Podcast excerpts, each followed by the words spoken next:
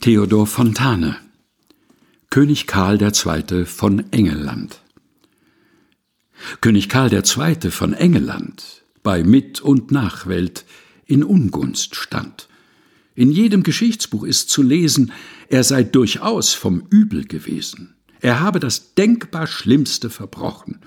Nie was Kluges getan, nie was Dummes gesprochen.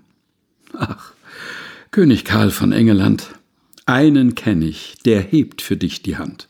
Einen kenne ich, der sich zu sagen erdreistet, du hast das denkbar Größte geleistet.